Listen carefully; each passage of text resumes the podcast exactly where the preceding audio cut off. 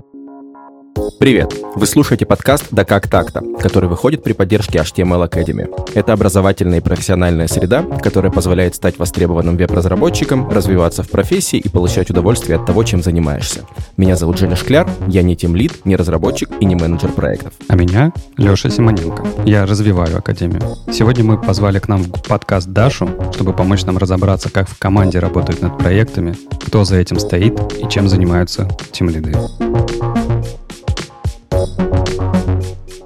Даш, привет. Привет. Как уже сказали ранее, я Даша, и я 6 лет делаю сайты. Сейчас я работаю тем лидом в Лиге.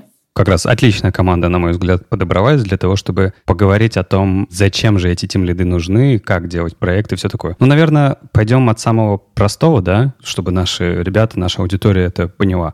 Вот приходит заказчик, приходит с проектом. Никто не знает, сложный это проект, легкий проект – как под это все как-то стартует работа? Как вот собирается команда? Я не знаю, как э, оценивается, кто нужен? Вообще, нужны ли там фронтенд-разработчики?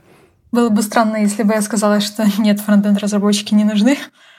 У нас есть специально обученный человек, который разговаривает с заказчиком, смотрит макеты и говорит, что примерно это займет столько-то часов. Далее, если заказчик говорит, отлично, давайте сделаем, мы собираем команду, строим roadmap. Roadmap — это наша дорожная карта, то есть э, сколько по времени займет ну, примерно, та или иная страница, сколько займет блок, если речь идет о лендинге. И далее мы собираемся все вместе, создаем проект в Гите и пишем большое-большое приветственное сообщение юным разработчикам, в котором уже описаны самые частые их вопросы. Далее, если от разработчиков вопросов нет, то они приступают к работе. Если вопросы есть, то отвечаю я или менеджер проекта. А ты всегда являешься тем лидом вот в такой команде, да?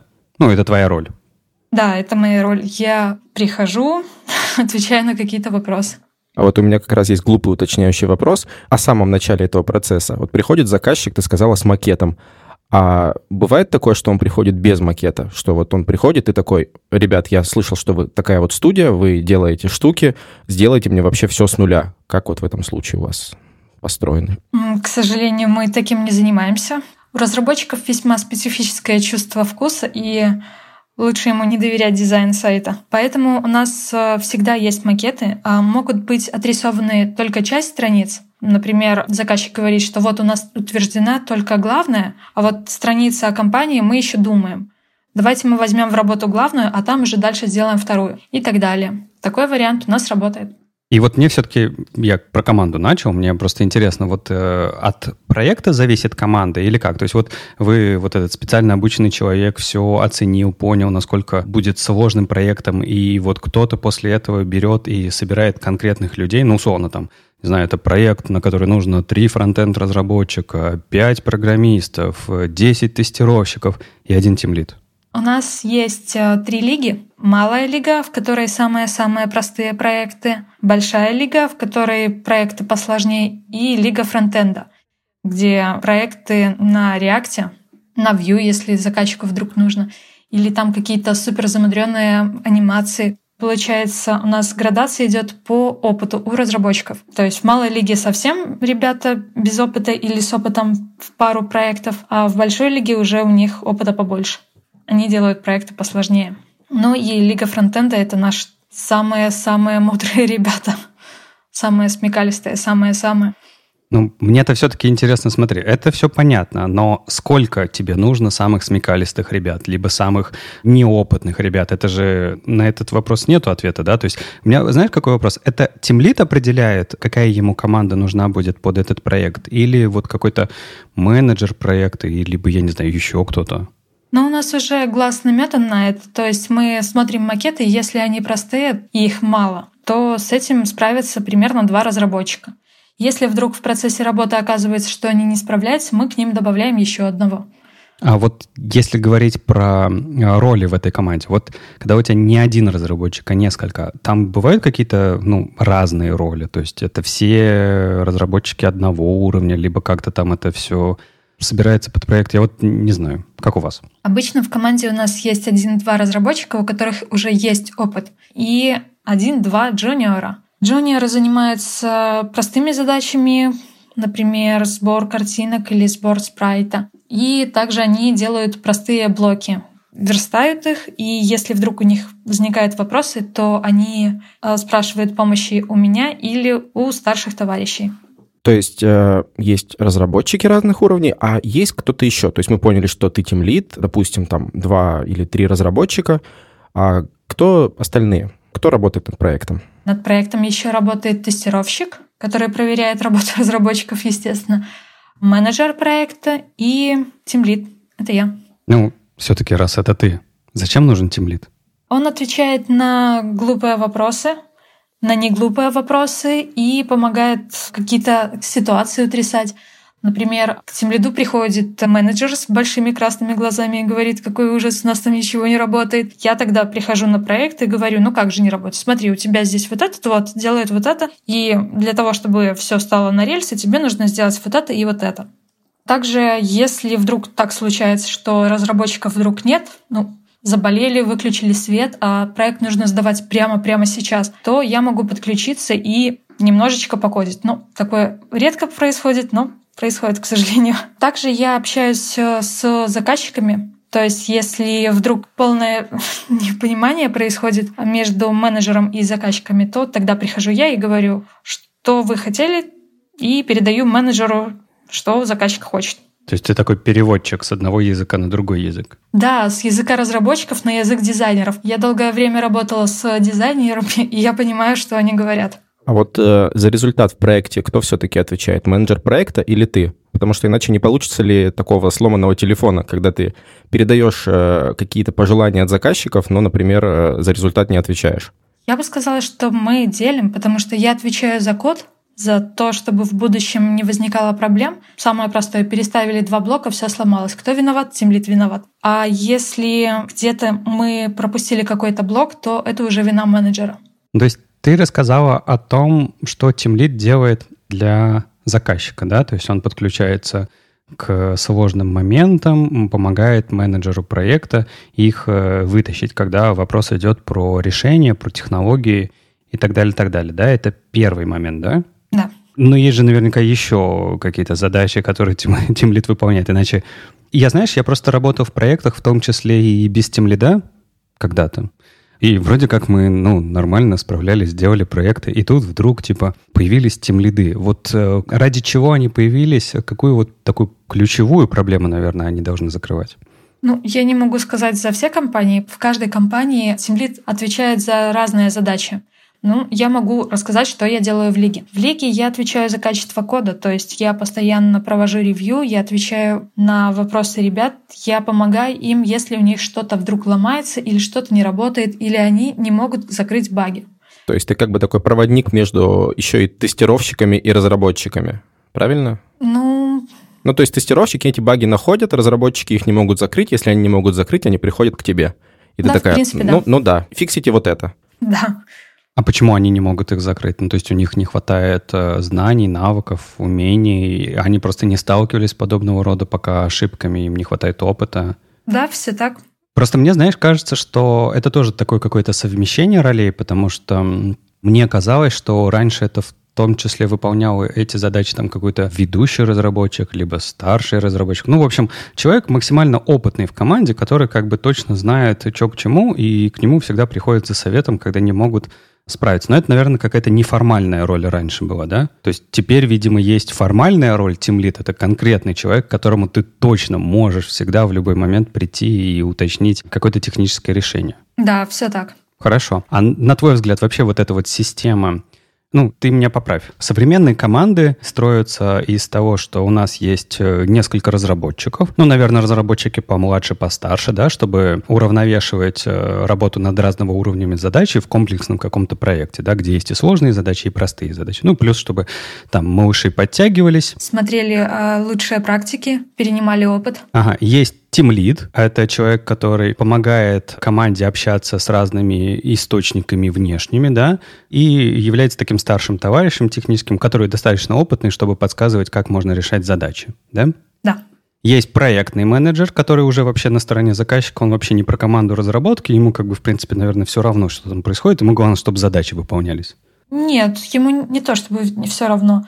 Менеджер следит за состоянием разработчиков, то есть они к нему могут прийти и сказать, что, блин, я не успеваю, потому что я заболел. Тогда менеджер должен принять какое-то решение, поговорить с человеком, найти человека на замену, возможно, переговорить с заказчиком и сдвинуть сроки. То есть это тоже не последняя роль. Также менеджер является переходником между заказчиком и разработчиком. Разработчики в какой-то острой ситуации могут чем-то обидеть заказчика. Например, сказать, что у вас все плохо и вообще у вас дизайн плохой. Я вот сталкивался с тем, что в некоторых компаниях, где я работал в том числе, и в целом слышал истории про то, что разработчики — это такие чуть-чуть священные коровы, которые очень чувствительны, особенно в дни релизов, и они обычно не любят читать э, комментарии, допустим, если есть какое-то, допустим, они делают мобильное приложение, то нельзя пускать разработчиков читать там в Play Market комментарии, потому что они могут обидеться и вообще потом больше никогда не работать ни над чем. И вот здесь ты рассказываешь, что есть тоже такая степень огораживания, степень защиты. Вот кто этой защитой больше занимается? Тимлит, который работает с технической стороны с этими разработчиками, такой отдельный щит, или менеджер проекта, который тоже получается отдельный щит, и там есть заказчики, тут разработчики, а я не буду их пускать друг к другу. Чья здесь больше влияние? Это влияние менеджера. Менеджер всегда разбирается с тем, чтобы уговорить разработчика, если вдруг он начинает капризничать. В лиге такого нет, но в предыдущей моей компании был один очень капризный разработчик, и менеджеру приходилось приходить к нему и говорить, что ну вот, эта задача очень важная, да, я понимаю, что сроки такие, но вот нам очень срочно нужно ее сделать. Пожалуйста, давай ты ее сделаешь. Если ты не можешь ее сделать, дай мне техническое обоснование, почему это невозможно сделать. То есть это как бы такая локальная звезда, которая вот думает, что мир крутится вокруг нее, и вот эти все менеджеры и тем лиды и все остальные там ребята, которым нужны задачи, это просто такие микропланетки, которые вот должны подчиняться его гравитации, если уж говорить э, метафорами. Ну, такое, да, встречается время от времени. Поэтому и нужны менеджеры, чтобы заказчик об этом не узнал. Я слушаю вас, и у меня такое ощущение, что а как мы к этому пришли? Как мы пришли к тому, что у нас э, на работе есть работники и есть э, капризные мальчишки и девчонки? Ну, это, по крайней мере, из того, что вы говорите. Типа, почему? Почему мы должны делать какие-то двойные щиты до, до, до этих ребят? Почему они, как ты говоришь, вот не выполняют задачи, и менеджеру приходится не требовать с них выполнения задач, а уговаривать их, чтобы они выполнили задачи. В какой момент это произошло? Это зависит от проектов. То есть если вдруг на проекте больше нет никого, кто бы сделал эту задачу, то да, они могут гнуть пальцы, но в лиге такое не происходит, потому что может прийти всегда кто-то сильнее и сказать, что зачем ты так поступаешь? Пожалуйста, не делай так, потому что если что, твоя стажировка окончена. Но такое как бы не происходит, и студенты наверняка это знают, что им не нужно быть такими. Знаешь, Даш, я просто спрашиваю именно с точки зрения, ну, не конкретного опыта в лиге, а твоего взгляда, в принципе, на вот э, профессию, на рынок, э, ну, на сообщество, в котором мы сейчас находимся. Почему вот то, что Женя спросил про какую-то такую элитарность разработчиков, Откуда она вообще появилась? Да даже вопрос тех же зарплат, да, почему, не знаю, какой-нибудь менеджер проекта может получать меньше, чем фронтенд разработчик, например, если они оба джуны. Это какой-то просто локальный перегрев рынка, либо у нас какая-то концептуальная проблема в сообществе есть, на твой взгляд? Я, если честно, не знаю, но я вижу, что в последнее время эта тема возникает все чаще, потому что есть такие разработчики, которым нужно не только зарплата, но им также нужен уютный офис в двух минутах от метро, и чтобы там был гамак, и два часа на сон, и три часа на обед. Ну, такое встречается. Я не знаю, как к этому пришли, но мы здесь живем. Ну, с одной стороны, от этого, наверное, хорошо тем людям, которые хотят стать разработчиком. Но вот плохо Жене, например. Он же редактор. Он не может получить себе гамак и спать три часа в течение дня. Нет, ну, в принципе, можно в некоторых компаниях, но я думаю, что в тех же, где у разработчиков есть гамак и три часа сна в течение дня. Но компании мы эти назвать, конечно же, не будем. Подожди, но этот гамак всегда будет занят другими ребятами. Жень, ты, ты туда не придешь. Больше гамаков, Леша, нужно просто.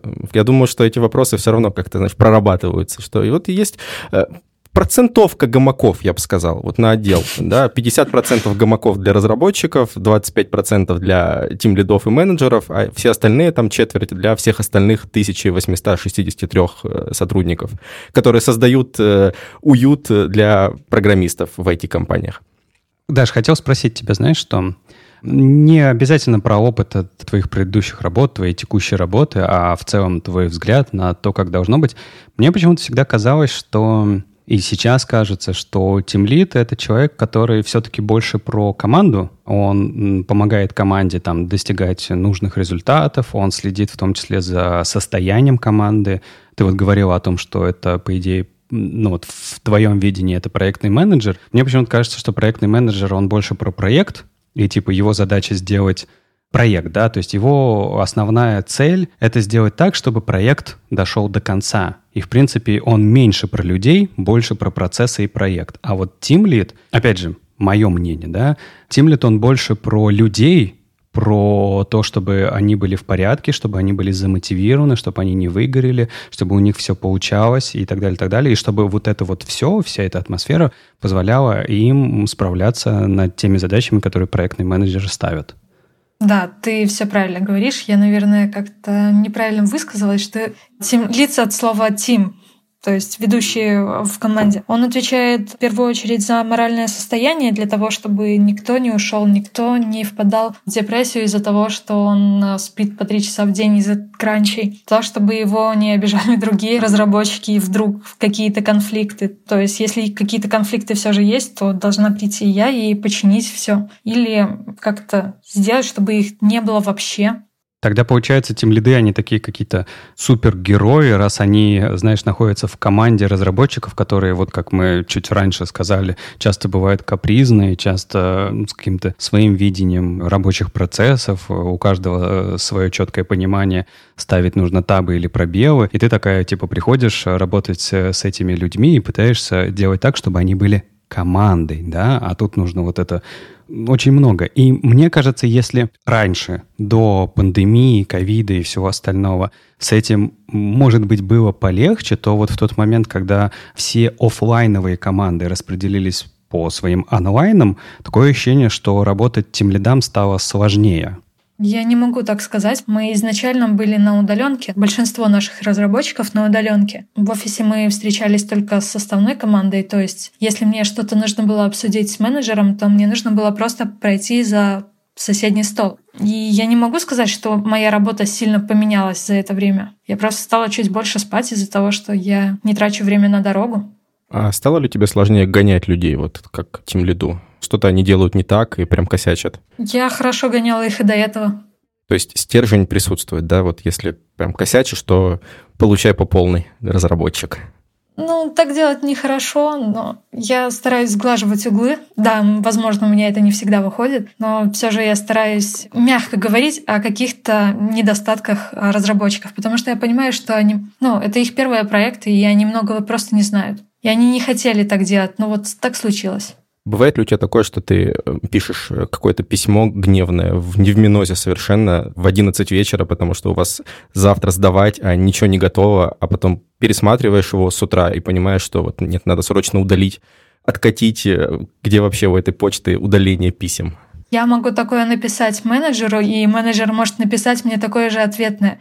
Мы можем внутри пререкаться, но разработчики не должны об этом знать. Это бывает при каких-то критических ситуациях, которые у нас не норма, и ну, просто такое случается.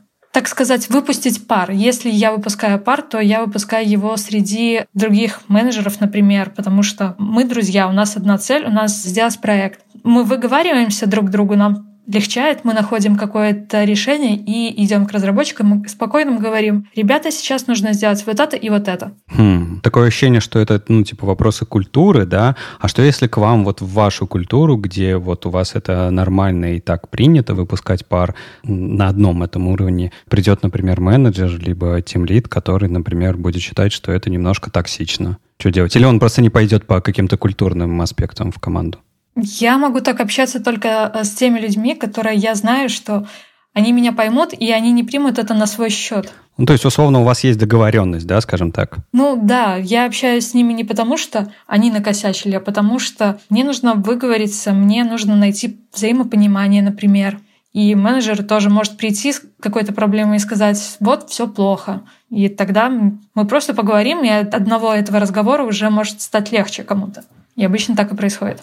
Все-таки возвращаясь к удаленке, у меня вот, знаешь, к тебе такой вопрос, который, ну, так или иначе у нас в сообществе звучит. Кажется, что все равно с людьми на удаленке, если это бывшая офлайновая команда, то есть если у тебя изначально процессы полностью работают в онлайне, и типа все хорошо, ну, там вроде да, все хорошо. Но когда команда переходит в офлайн режим, у тем лидов, в том числе, как и у разных других менеджеров, руководителей и так далее, теряется небольшая такая эмоциональная связь с людьми, Короче, ты же не можешь в онлайн-режиме просто посмотреть на человека и понять, что как бы с ним явно что-то не то, и с ним нужно как-то отдельно поговорить, потому что единственное, на что ты можешь обращать внимание, это на выполнение рабочих задач. Но это не всегда отражает состояние человека. Нет ли ощущения, что из-за того, что у тебя нету контакта, живого контакта с человеком, ты можешь пропускать какие-то эмоциональные всплески того, что людям что-то не нравится, например. И, например, если ты работаешь в обычном режиме, и ты видишь просто их каждый день, этих ребят, ты с ними общаешься, у вас очень много смолтолка, вы можете там на кухне о чем-то побеседовать и так далее, и так далее, то в онлайн-формате все эти форматы, они пропадают. Почти все встречи — это рабочие встречи, это проектные встречи, это типа обсуждение каких-то задач, но про человека как человека случайно узнать довольно сложно, чем когда ты это делаешь в офлайне, потому что там у тебя вот этот вот элемент случайного знания про человека, про его эмоциональное состояние, он гораздо сильнее достижим. Не чувствуешь ли с этим проблему, что не хватает вот этого вот личного контакта? Ну да, контакта не хватает, но я не могу сказать, что я где-то отбежалась от того, что мне что-то написали слишком серьезно, потому что это в первую очередь зависит от тебя. Не нужно ждать, что на тебя все бросаются. Не нужно это читать с какой-то злой интонацией, типа «вот где мои все проекты», а просто нужно подумать, почему этот человек так пишет. Если он тебе пишет, то, скорее всего, это по работе. А какие эмоции могут быть ну, в работе? То есть он просто хочет узнать статус, а не наехать на тебя. И это вполне нормально. Не нужно к этому относиться так, что вокруг тебя все злые. А вот в концепции «мы все друзья, мы отвечаем за один проект вместе», и в концепции «все вопросы только рабочие», вот как найти все-таки баланс? То есть как и подружиться, но при этом сохранять рабочие взаимоотношения. Это такой не совсем про темлидство вопрос, но вот стало очень интересно. Я не знаю, мне это получается само собой, потому что я считаю, что важно быть на одной волне с теми людьми, с которыми ты работаешь, и если вдруг ее нет, то нужно как-то найти. А можно ли стать на одной волне? То есть вот по твоему опыту, тут нужно или нанимать людей, которые сразу на собеседовании показывают, что вот да, вы там свои вообще люди, чуть ли не как будто не всю жизнь знакомы, или все-таки это выращивается в коллективе? На собеседованиях ты всегда немножечко отличаешься от того, какой ты в реальной жизни, так что сложно сказать. Но если вдруг кажется, что ты подружишься с этим человеком, то нанимай. А там уже дальше, ну, подружиться можно. Для того, чтобы подружиться, нужно именно общаться не избегать человека, а идти к нему и решать какие-то проблемы, если они есть. Если проблем нет, то можно как-то в каком-то чатике в рандоме скинуть какие-то шуточки, обсудить какие-то местные приколы, посмотреть, что человеку нравится, возможно, обсудить это. Ну, в принципе, да, интересная идея. Я слышал, что есть еще другие роли, помимо Тим Лида, это техлид. И вот тут я прям теряюсь. Я надеюсь, ты нам поможешь, Женя, разобраться, потому что Такое ощущение, что эти слова почти не отличаются друг от друга, и вроде как они все про команду разработки. В чем разница и зачем эти люди? Тимлит от слова «тим», то есть команда, а техлид отвечает за код, он начальник всех тимлидов. Техлиды есть на больших проектах, больших компаниях, они строят архитектуру, они следят за качеством кода, они пишут какие-то мануалы про то, как код писаться должен. То есть ставить табы или пробелы решает все-таки техлит, да? Да, именно техлит решает, э, у нас будут табы или пробелы, какая у нас будет версионность нашего программного обеспечения, какие у нас будут фичи, что туда подойдет, что не подойдет, что нужно вырезать. И вот эту связь он получает именно от тимлидов или от разработчиков. А, тогда еще один практический вопрос. Вот какой-то разработчик, не знаю, вот может быть та самая звезда, о которой говорили раньше, решил, что теперь он больше не хочет писать на React, а теперь он хочет писать на каком-нибудь новом JavaScript фреймворке, потому что вот ему срочно нужно попробовать. Кто должен его устаканить? Тимлит э, или тихлит все-таки? Вот. Или вместе? Или решить наоборот, что теперь, да, классный фреймворк, я тоже такой же хочу писать теперь на нем. Все срочно переписываем на какой-нибудь Ember View React э, Double G. Ну, с этим вопросом он приходит к тимлиду. Если тимлид говорит, что да, классная идея, у нас как раз есть проект под это, давайте мы это все обсудим с техлидом. И техлид уже принимает решение, что да, мы будем это использовать, это очень круто, и вот вам ресурсы. А если в компании нет техлида? Ну, значит, тимлид или какой-то старший разработчик. Ну, то есть это в любом случае немного коллегиальное решение. Да. Знаешь, мне кажется, что там роли тем лида и тех лида, даже если в компании не определены четко, они как бы естественным образом появляются. Это просто, не знаю, старший разработчик, который взял на себя эти роли. И, ну, то есть проявил свою инициативу и сказал, мы выбираем пробелы, и мне абсолютно все равно, что вы мне будете доказывать. И я так сказал, не буду ходить по всем вашим комитам и автозаменять ваши табы на пробелы. Все, не надо меня переубеждать, все, отвалите все. Ну, условно. То есть это роли, может быть, будут неосознанные, случайно, естественным образом получаемые. Мы же говорим не про роль как роль, да, а про функции, которые этот человек выполняет в команде. И сами по себе эти функции от наличия роли, они не исчезают. Типа в любом случае кто-то будет что-то делать. Но если у человека есть вес в команде и к его мнению прислушиваются, то да, он может так поступить. Он может потом прийти однажды к начальнику и сказать, что я хочу больше денег, я делаю вот это, вот это, вот это.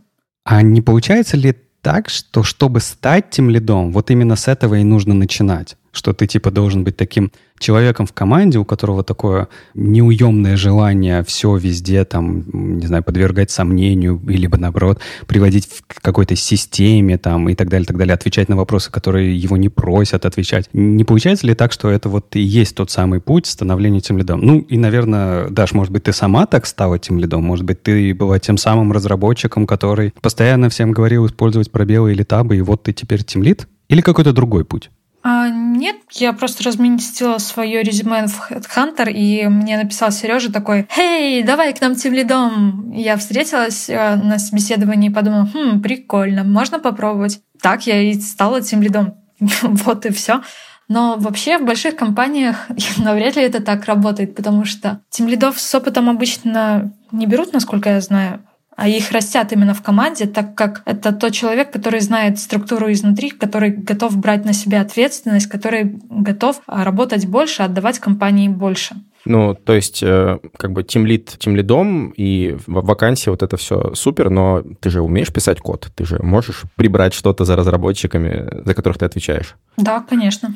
Вот мы опять сводимся к тому, что как будто бы вот разработчики это какие-то дети. Вот вы просто вспомните, да, риторика. Капризные. Типа не делают то, что нужно. Их нужно уговаривать. За ними нужно убрать. Такое ощущение, что вы говорите про мою дочь, я не знаю. Нет, вот раз уж мы об этом заговорили, у меня есть еще более сложный вопрос, а, потому что я знаю, что у разработчиков и тестировщиков всегда очень напряженные отношения. Они, конечно, вместе потом могут отмечать релизы, но во время работы я слышал, что они друг друга недолюбливают. Причем, если вот спросить спросить разработчиков, они говорят, что тестировщики не очень. Если спросить тестировщиков, они говорят, что разработчики могли бы быть и получше. Знаешь, где они объединятся? Э, где? К ненависти к менеджерам.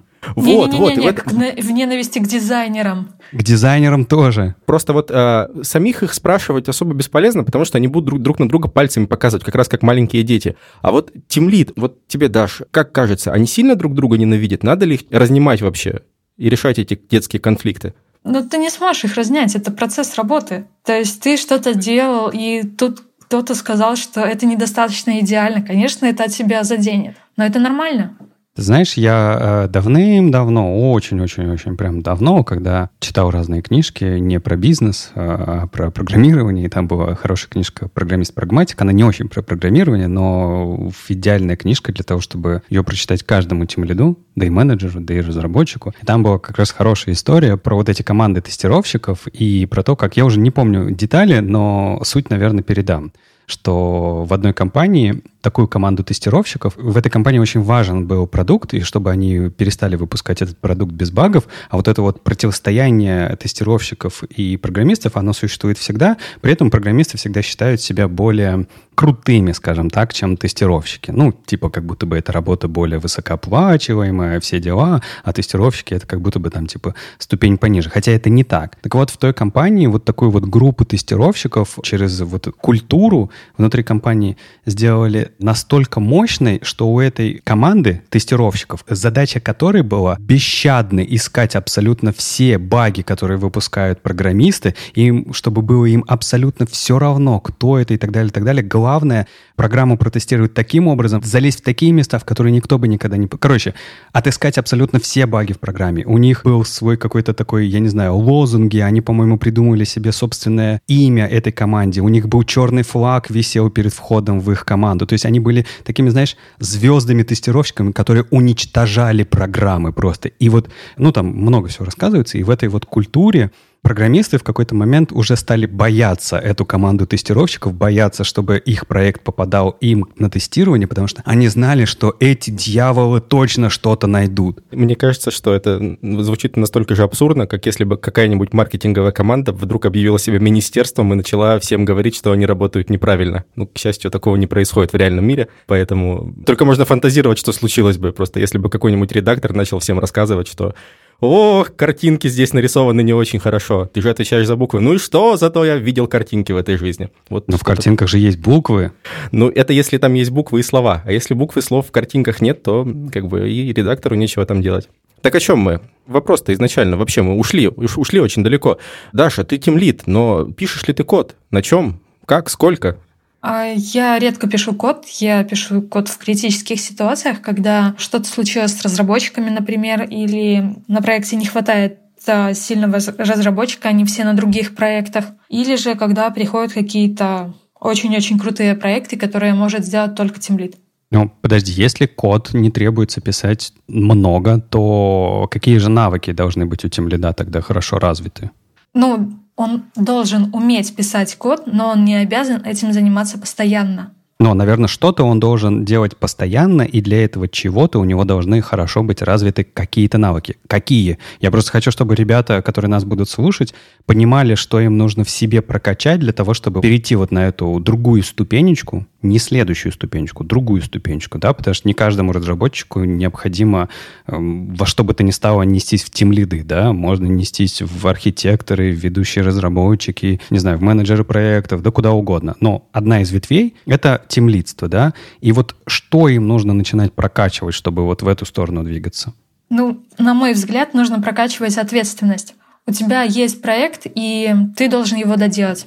Ты можешь не спать ночами, ты можешь привлекать э, других э, людей к решению этой задачи, но у тебя есть задача, ты должен ее решить. Ты не можешь подвести никого из своей команды. Мне кажется, вот это самое ключевое что нужно в себе прокачивать. Готовность брать больше, готовность работать больше, готовность идти на уступки, где-то не пойти на тусовку, а посидеть, доделать проект, потому что, блин, горит, и ты подводишь кого-то. Но вот э, прокачивать ответственность — это же очень такая странная, сложная вещь, потому что не все же разработчики становятся тем лидами, и не все разработчики могут управлять кем-то. А вот как прокачивать ответственность? Есть какие-то волшебные заклинания для этого? Я не знаю, я думаю, что тебе должно это просто нравиться для того, чтобы ты тратил на это столько времени и тратил его несмотря ни на что. Ну и если ты чего-то боишься, то сделай это, так сказать. Если ты боишься, что у тебя найдут баги, отдай их самому страшному тестировщику. Пусть он найдет, и ты успокоишься. Ладно, смотрите, ребят, давайте я вас уведу чуть-чуть дальше, потому что э, если про то, как развивать ответственность, э, как-то сложно покопаться в этом, да, то вот про работу с командой, работу с людьми, работу с их мотивацией, да, работу с их состоянием, да, чтобы подмечать уже выгорели они или нет. Ну, то есть никогда сгорели, да, тут уже будет видно, когда они сгорели, предвосхищать это состояние. Тут-то уже есть какие-то конкретные навыки. Ну, то есть это что? Вам нужно, любому тем лиду что, нужно становиться психологом, что ли? Я думаю, что в этом месте тоже нужен опыт, потому что первое время мне помогал Артем, он говорил, что типа вот этот вот э, разработчик, он не сможет к тебе прийти на проект, потому что он сейчас сидит уже на четырех, и ему нужно просто немножечко отдохнуть. Даш, но кто такой этот Артем? Артем, Артем это бог, Артем это существо выше, высшего. Подожди, подожди, подожди, что-то мы не знали. Подожди, подожди, ты да, затрагиваешь какую-то мифологию лиги, про которую э, это же все-таки мы хоть и вместе тут болтаем, но ребята вовне, э, для которых мы этот подкаст записываем, не очень в курсе. Так э, что за Артем? А Артем — это наш руководитель проектов отдела, он мой начальник, и он начальник над всеми менеджерами, и вообще практически самый главный человек в лиге. И когда я пришла в лигу, мы с ним очень много общались, и он мне рассказывал, что и как нужно делать. Я прислушалась к его советам, я посмотрела, как э, происходит работа, и вот теперь могу делать какие-то выводы. То есть это такого рода э, менторство, да? То есть ты прокачивал свои тимлидовские э, навыки через э, менторство, ты нашла человека достаточно опытного в этом, и вот он тебе помогал двигаться вперед,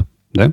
Да, все так. Тогда можно это завернуть, наверное, даже в какой-то совет, что если вот человек, разработчик, либо кто угодно хочет себя прокачать, ему один из способов это нужно найти опытного человека, который уже в этом разбирается, и попросить его менторить его, да? Или самому стать ментором, потому что когда ты кого-то менторишь, ты тоже учишься, и ты видишь свои косяки со стороны, и это тоже оставляет на тебе какой-то след. Ну, тут, знаешь, тут сложный вопрос, типа, в какой момент ты можешь себе позволить менторить людей, потому что если, ну, условно, ты не можешь ему ничего толкового сказать, то, возможно, для тебя-то это будет плюс, но для человека с другой стороны будут одни минусы ведь. Ну да, тоже верно. То есть для этого нужен какой-то опыт. Для молодого разработчика нужно найти себе хорошего ментора. А если ты знаешь, что ты уже состоявшийся разработчик и ты хочешь двигаться дальше, поментори кого-нибудь.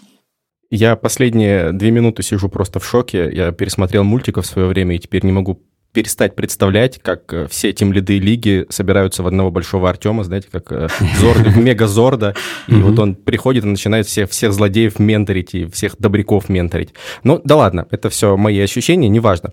А в каждом выпуске мы, уважаемые слушатели, мы в каждом выпуске теперь будем задавать гостям повторяющиеся вопросы. Ведь вы любите рубрику с повторяющимися вопросами, неважно, что она новая. Даша, ты у нас первая гостья, так что приготовься. Да, вопросов будет три. Ты можешь отвечать на них как угодно, развернуто, коротко, вообще с любыми оговорками, нюансами, скрывая все свои тайны или, наоборот, все рассказывая, потому что чем больше тайн ты расскажешь, тем, конечно же, будет интереснее нашим слушателям. Ты готова? Да, давай. Итак, первый вопрос. Как выглядит твой идеальный день? Мой идеальный день — это суббота. День, когда я ничего не планирую и делаю все, что мне хочется. Мне не нужно работать, поэтому я могу встать в 12 дня я могу себе приготовить самую странную еду, а могу вообще пить чай целый день. То есть я делаю все, что угодно. Хорошо, спасибо. Второй вопрос. Ты наверняка за последнее время смотрела какие-нибудь фильмы, сериалы или читала книги. Что из этого произвело на тебя самое сильное впечатление и почему? А я последним посмотрела «Очень странные дела». На меня это произвело впечатление, потому что там все было супер логично. И если бы я вдруг оказалась внутри этого сериала, я бы делала то же самое. Угу. И вообще он очень классный. Ты прям все три сезона посмотрела за поем? Да. Скорее всего, в воскресенье и в понедельник последнее. Да, в субботу я начала. О, я угадал. Ты так. Я, я, я угадал. Ну, это, кстати, интересно. Это, это все еще интереснее, чем посмотреть за поем все сезоны сериала «Сваты», Хотя, может быть, и нет. Я бы всем порекомендовал, но лучше очень странные дела. И третий вопрос. Что в твоей работе тебе нравится больше всего? Мне нравится приходить на ревью и не находить там ничего, к чему бы я могла прикопаться. То есть э, через 2-3 проекта наши разработчики уже понимают, что здесь нужно сделать так, а здесь нужно сделать так. И я прихожу, и я вижу, что они растут. Это так классно. Ну, то есть, в принципе, помогать людям и видеть их рост — это очень мотивирующая история. Ну да, мне нравится, когда я вижу классный сайт, и который красив не только с визуальной точки зрения, но еще с точки зрения кода. Это круто. Я думаю, это прекрасная нота, чтобы э, завершать этот подкаст. Даш, спасибо тебе, что пришла. Спасибо, что позвали. Это был подкаст «Да как так-то» вместе с HTML Академией. Спасибо, что послушали наш выпуск. Будем рады вашим отзывам и оценкам. В описании выпуска вы найдете ссылку на наш комьюнити-чат в Телеграме. Там можно задать вопросы, пообщаться с людьми из разных профессий или попросить совет от старших товарищей. А следующий выпуск выйдет неожиданно, через две недели. Не пропустите, обязательно послушайте. На всех площадках, причем сразу, если у вас есть все площадки, слушайте везде. Но если вдруг пропустите, разрешите себе об этом не переживать. Пока. Пока. Пока.